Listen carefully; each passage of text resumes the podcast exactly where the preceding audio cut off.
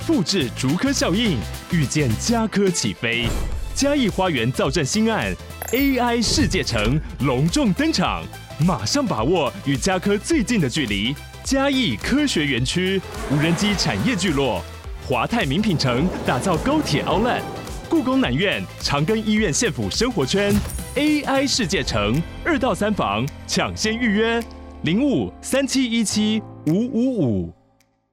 今天是二零二四年二月二十一日，欢迎来到囧囧电台。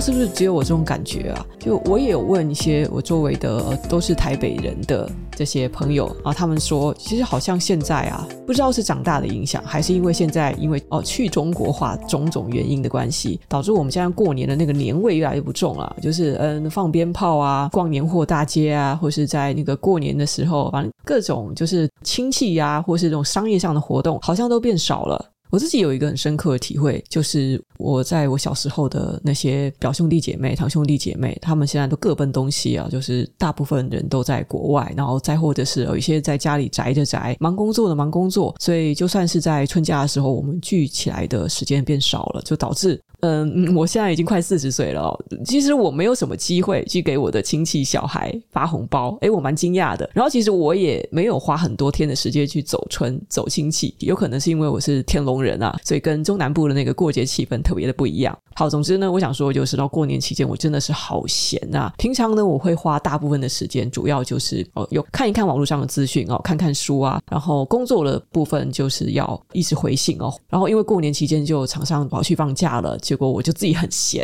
终于可以好好的专心做自己的事情，所以大家可能会看到我在春节期间就很频繁的开始写长篇的文章，就是真的是因为读书写作，那个时候就变得特别有空闲去做这些事情了。那我现在又因为自己就是呃要生产什么东西，呃，因为其实这有点像互为因果，就是我读什么东西，我就会写什么东西，然后有时候我想写些什么东西，我又会去读什么东西。那我最近就比较多读是商业的啊，或者经济学方面的东西，因此呢啊，就让我的 podcast 和脸书的文章充满了钱的味道。我先前先是把自己大概在两年多前的一个 podcast，然后那个 podcast 是我在二零二二年的时候读了一本书，然后那本书的作者是富比士的最佳理财专家，好，他写了一本书叫做《让幸福流进来的赚钱框架》。我在两年多前的那个 podcast 花了一整集，我读了那本书里面的很多内容，然后自己有很多的感慨。我想到那一集，我只是这样子读，我还没有把它写成文字，所以我在过年的时候我就把它写成一篇长篇的文章。我想要表达的是，有些人很排斥财富哦，仇富，问他们有没有钱的时候，他们居然还会用奇怪的理由来推脱，会说。哦，我觉得善良比较重要，因为我要做善良的人，所以我不选择有钱。我觉得这整个就是超级莫名其妙的。为什么赚钱会跟你要选择善良做好事会是冲突的？这样讲的好像你有钱了你就不会做好事一样，还是说这个赚大钱的人全部都是坏人呢？发现还真的不少人有这样的迷思。当我去写的那一篇文章，我想要试图。厘清有些人可能会有这样想法的原因，以及我要呼吁大家说：如果你觉得自己是好人，那其实你就应该要正视金钱的力量。金钱是中性的，好人有钱就会做好事，那坏人有钱就做坏事。所以呢，你人跟钱是分开的。我没有办法否认，你有钱之后，你就是可以做更多事。所以呢，如果你想要做更多好事的话，你当然要让自己更有钱。这个逻辑上应该是顺的吧？对吧？我觉得我那篇文章应该算还写得蛮清楚的，结果仍然哦，我觉得有不少比例的人居然还在那里讲说有钱人就是坏哦，人赚了大钱之后就是就是会做坏事，或是我观察到了大多数有钱人就是坏人，哇，这是大开我的眼界，我没有想到就是这些人，嗯，我不知道是怎么样，到底是我们的生活圈不一样，还是他们特别倒霉怎么样的？就是怎么会有人真的是有这样子观念？原来我当时所听闻到的那个并不算是个别现象。你几乎可以百分之九十九肯定，这些说有钱人都是坏人人，自己一定不有钱。那当然了，因为他不可能说自己是坏人嘛，所以其实就刚好印证了，因为他们排斥金钱，因为他们仇富，所以自己更没有办法成为有钱人。我觉得有些人他们的思想就是这样子，你不管怎么样跟他们动之以情、晓之以都没有用，也就算了。可是我担忧的是，那这些人的孩子怎么办？因为他们的小孩从小听他们的父母就说这些东西，你很难想象，那他们的经济状况到了下一代的时候，真的会有所改善。这些大人他们就是相信阶级翻身很难，甚至就已经笃定了有钱就会变坏人，那他们想要自己的小孩当个好人，是不是也可能会教导自己的小孩？你不需要赚很多钱，这本身不是错，但是我是觉得仇富和排斥金钱的心理很有可能也会遗传给他们的小孩。因此呢，我在二月十号的时候，我写了另外一篇文章，我是要呼吁那些还心存着希望、心态正确的父母，他们不需要感到绝望，就算他们没有钱，仍然有很多东西可以给他们的小孩。我这一集 Podcast 又可以水一集了，我就来谈一谈我这篇文章讲的是什么。对你的小孩教养方式远远比给钱重要。我这篇文章大部分分享的观念和知识是来自很久以前有分享过的 Doris Martin，这是一个德国的语言文化博士，他通过他一生对阶级文化的研究和对成功人士晋升的观察，在他六十岁的时候完成的一本著作，再结合我自己个人的一点经验。我想要传达给大家一些想法。我们常常听人们会爱开玩笑说：“哦，你想要翻身，学什么都没用啊，重新投胎最管用。”哦，你也听过有些人会这样子自嘲的，但是其实是非常丧的，发表这样子的一句看法吧。我承认阶级流动的确是一件难事，但是仍然有例外。究其原理，就是就算你处在不同的阶级，你是上层阶级也好，中产阶级也好，下层阶级也好，你的资本从来就不只有一种。而根据人所处的阶级不同，通常你对各种类型的资本重视程度也不一样。社会学家把人类拥有的资本划分为七种，分别是知识资本、物质资本、社会资本，也就是人脉资本哦，然后是文化资本、心理资本、身体资本和语言沟通资本。知识资本啊，都是我们通常讲的学历嘛；物质资本就是钱嘛，资产的多少；那社会资本、人脉就是你在这个社会上认识多少的重要人士，能提供你的资源流通。文化资本呢，就是在学历以外，你这个人的谈吐怎么样？你在社会的文化活动中有精通多少知识？心理资本就是你的个性，包括你的韧性啊、同理心啊等等的各方面的心理素质。而身体资本呢，可能包括你的健康程度，或是你的外表。语言沟通资本不只包括你能够运用多国语言，也包括你的谈吐跟沟通的能力。其实我不需要一一解释，顾名思义呢，你就知道为什么一般人会认为拥有足够的物质资本就会让一切都变得很简单。因为只要你有钱，其他的资本看似全部手到擒来啊。所以有些人就会这样说了：哇，所以这些资本中最重要的肯定是物质资本，其次重要的就是能够帮助我们翻身的学历，也就是知识资本喽。根据社会学家的观察，如果你这么想，你八成是属于中下阶级。因为上层阶级其实并不重视知识资本，虽然他们要求自己的小孩必须要受到良好的教育，可能会送到常春藤名校之类的地方，可是，你会看到像是比尔盖茨也好，马克祖克伯也好，他们的小孩辍学创业的比比皆是。原因也很简单，因为他们的目的不是要求温饱生存，上层阶级的目的通常是要求自我实现。而且再说了，第一，他们有人脉支援小孩追梦。第二，小孩就算失败，家庭也有足够的安全网去接住他们。相较之下，中下阶层的人要放弃学历，直接进入社会闯荡，那遭遇失败的风险会大得多。甚至呢，可能会因为前期你家人对你的投资哦，送你上补习班，送你上好的高中，再送你上大学，这些前期的投资都会功亏一篑，而连累到整个家庭。那么上层阶级究竟重视什么呢？在他们内部，必须要维护的是人脉这个东西。这群人啊，他们不是靠出卖劳力来过活的，所以呢，他们会更在意的是手里有没有几个股东啊，或是董事的职位，人际关系才是最重要的。因此，你会看到贵妇成天喝下午茶，男人呢，要么在打高尔夫或是马球哦，一年到头他们要参加数不清的晚会和品酒会。这些富有的人，他们不是闲着发慌在享乐，因为维系交情和拓展人脉就是他们的工作，他们其实是在做正事。那同样是交际活动，为什么这些人不选像是吃卤味啊、唱 KTV 之类的平民活动呢？就像有本小说《布登伯洛克家族》续写的一样，名门望族的优越感是靠他们对举止、价值、高雅文化的直观感受支撑住的。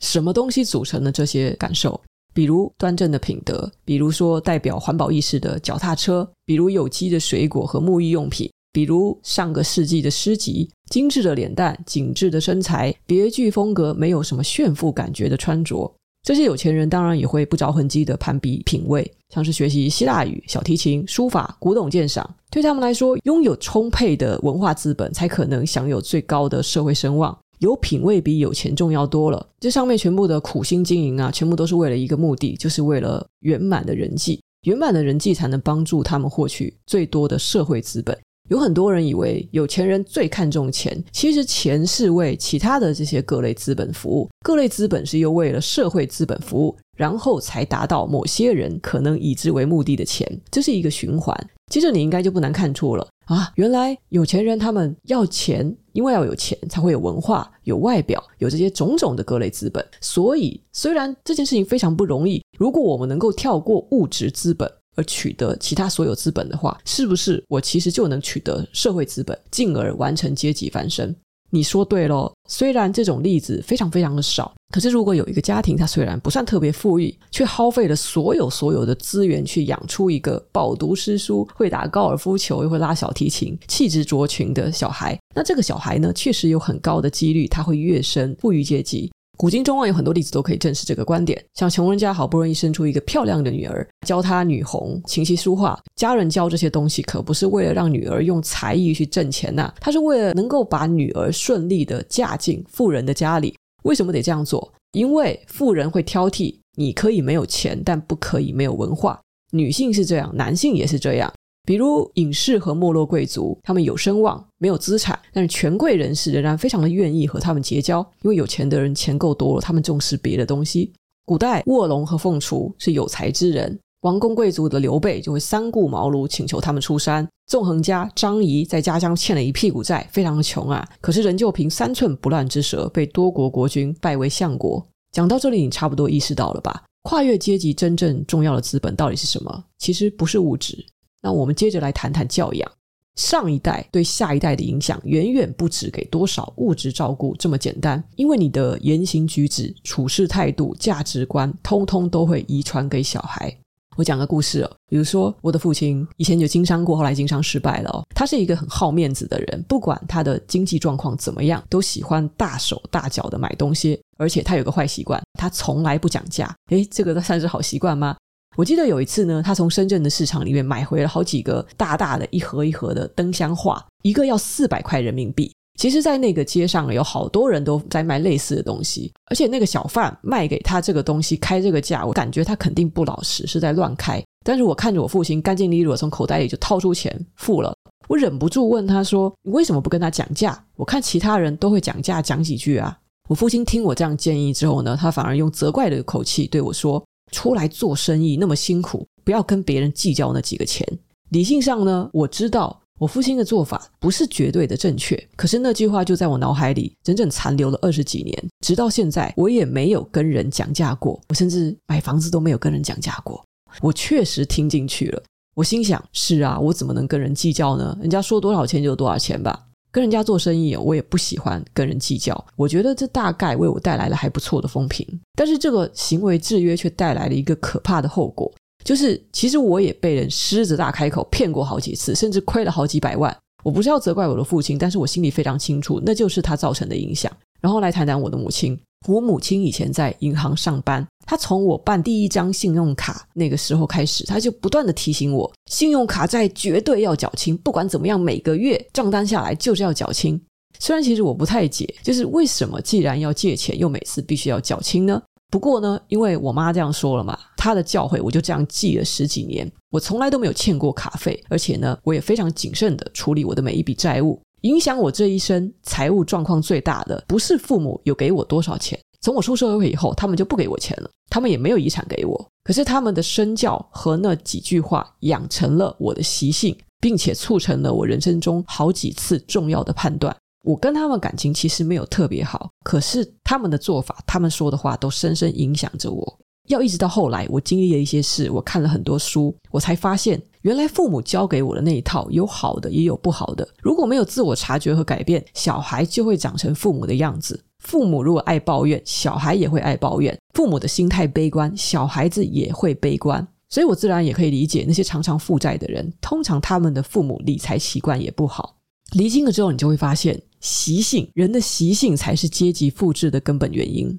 当我们谈到跨越阶级啊、阶级翻转啊，我相信很多的过来人都会察觉到，那个最大的关键从来都不是得到一笔意外之财，而是认知上的改变。所以我也很愿意不厌其烦的一再重复，我的父母给我最宝贵、最宝贵的资产，就是打从我识字起，他们就不断的提醒我，一定要多读书。当然，我也不算是什么很有钱很有钱的人，跟其他做了好多年的网红相比，我是很穷的。我快四十岁了，还没车没房啊！我还记得是在二零一六年左右，别的网红来问我要不要一起投资个什么事业，每个人要出十五万。当时我听到这个数字，其实我傻眼，我心想说：原来其他的网红每个人可以这样子随便的拿出十几万吗？我回答说：这是一笔不小的钱，我出不起。其他人听得很惊讶，可是他们也没有排挤我啦，因为我们这一行也不是用钱财来论声量的。然后再后来呢，我常常会收到像狮子会啊、扶轮社之类的演讲邀请，大家知道这些组织是什么样的组织。在演讲的时候呢，我看着眼前这些资产可能是我好几百倍乃至成千上万倍的人，他们坐在座位上专心致志的听着我说话。有时候我也会感到疑惑：